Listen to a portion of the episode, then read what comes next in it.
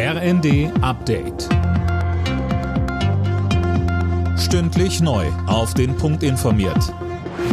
Ich bin Laura Mikos. Guten Abend. Die zweite Tarifrunde für die Beschäftigten von Bund und Kommunen ist zunächst ohne ein Angebot der Arbeitgeberseite gestartet. Die Tarifparteien liegen gerade noch weit auseinander, hieß es am Rande der Beratungen. Die Gewerkschaften fordern einen Lohnplus von mindestens 500 Euro. Die kommunalen Arbeitgeberverbände halten das für unbezahlbar. Verdi drohte vorab mit weiteren Streiks. Gewerkschaftschef Frank Wernicke. Wir schauen uns an, wie die Verhandlungen verlaufen. Wir setzen darauf, dass die VKA und der Bund Bund ein Angebot macht, was eine Lösungsperspektive bietet, dass wir als Verdi in der gesamten Breite des öffentlichen Dienstes streik- und mobilisierungsfähig sind, hat sich, glaube ich, gezeigt in den letzten Wochen und natürlich ist das auch jederzeit ausbaubar.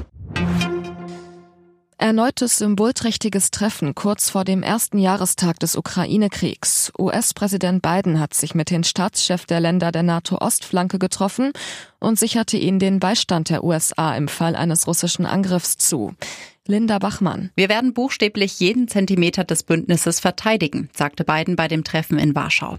Er sagte in Richtung der Staatschefs, sie wissen besser als jeder andere, was auf dem Spiel steht, nicht nur für die Ukraine, sondern auch für die Demokratien der ganzen Welt.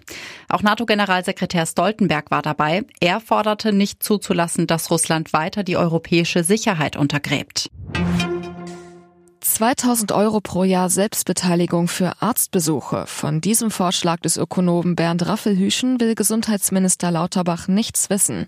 Wie er auf Twitter schreibt, wäre das für Uniprofessoren oder ihn selbst bezahlbar, für die große Mehrheit der Bevölkerung aber nicht. Die Bundesregierung muss ihre Facebook-Seite löschen. Das hat der Bundesdatenschutzbeauftragte Ulrich Kelber entschieden. Als Grund nennt er, dass Facebook personenbezogene Daten der Nutzer verarbeitet. Somit kann die Fanpage die Vorgaben des Datenschutzes nicht erfüllen. Das Bundespresseamt kann sich gerichtlich dagegen wehren. Alle Nachrichten auf rnd.de